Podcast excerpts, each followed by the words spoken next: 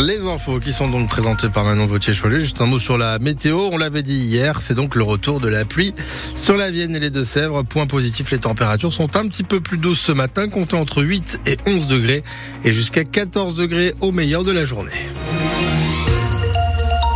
Un enseignant soupçonné d'avoir menacé de mort la présidente de l'université de Poitiers. Virginie Laval et ses services ont porté plainte. Une enquête est en cours en ce moment. L'enseignant visé, lui, a été placé en garde à vue. Il sera jugé le 17 avril au tribunal correctionnel de Poitiers. En attendant, Eflam Siono, il est sous contrôle judiciaire. Ce chercheur de l'université de Poitiers a été interpellé mardi de la semaine dernière. Il a ensuite dû s'expliquer dans les locaux du commissariat de Poitiers et à l'issue de son audition, il a été présenté à un magistrat du parquet, magistrat qui a décidé, comme vous l'avez dit, son placement sous contrôle judiciaire dans l'attente de son procès le 17 avril prochain. Alors que lui reproche à justice exactement d'avoir a priori tenu des propos s'apparentant à des menaces de mort ou des menaces d'atteinte au bien, propos qui visaient la présidente de l'université Virginie Laval.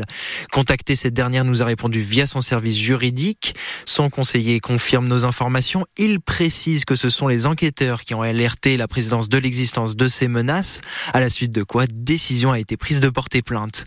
Quant aux fonctionnaires poursuivis, la présidence indique qu'il est toujours en poste à l'heure qu'il est. Une précision des Flammes Siono a retrouvé également en ligne sur francebleu.fr. L'effroi hier à Châtellerault pour les riverains de l'avenue du Général de Gaulle. Le corps d'une femme de 57 ans a été retrouvé vers 14 heures au pied d'une tour de 10 étages. Selon les premiers éléments de l'enquête, elle serait tombée d'une fenêtre des parties communes du bâtiment. L'hypothèse d'un suicide n'est pas exclue. Après la mise en examen pour viol de Patrick Poivre d'Arvor fin décembre, le parquet de Nanterre a demandé au juge d'instruction d'enquêter sur deux nouveaux viols et une agression sexuelle. On l'a appris hier. En revanche, 19 autres signalements contre l'ancien présentateur de télévision ont été classés sans suite, notamment parce que euh, certains des faits sont prescrits.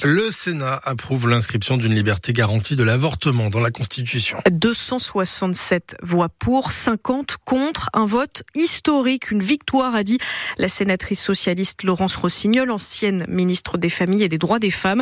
Chez nous, les sénateurs Poitvin, Bruno Belin et Philippe Mouillet ont voté pour cette inscription, comme il l'avait dit. Gilbert Favreau, lui, n'a pas pris part à ce vote. Emmanuel Macron a déjà convoqué le Parlement qui se réunira en congrès lundi pour valider définitivement cette inscription. En revanche, les députés du Parlement européen ont de leur côté dit non à une visite médicale obligatoire tous les 15 ans pour pouvoir garder son permis de conduire. Le texte était proposé par l'écologiste française Karima Deli. Dans la suite de l'actualité, dans le Poitou, la pluie et la douceur perturbent aussi la collecte des fruits et légumes. entre les champs transformés en mares et les températures bien trop hautes pour la saison, tout est déréglé. En gros, la végétation a un mois d'avance. C'est énorme. Alors, Noémie Guillotin, vous êtes allé faire le point avec le maraîcher Thibault Augereau. Il est installé juste à côté de Mosée-sur-le-Mignon. L'eau stagne encore à certains endroits. Les fraises du bas, là, elles ont morflé. Dans le marais, si l'on en croit les anciens. À partir du moment où le mignon déborde à l'automne, à la Toussaint, euh, il débordera cette fois dans l'année. Et alors là, on en est où? J'en sais rien, on est perdu.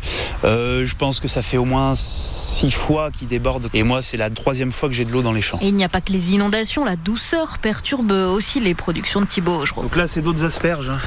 Au mois de janvier, j'ai en catastrophe euh, rajouté de la terre pour pas qu'elle gèle ou qu'il y ait de, de problèmes. Ah, mais il y en a qui sortent.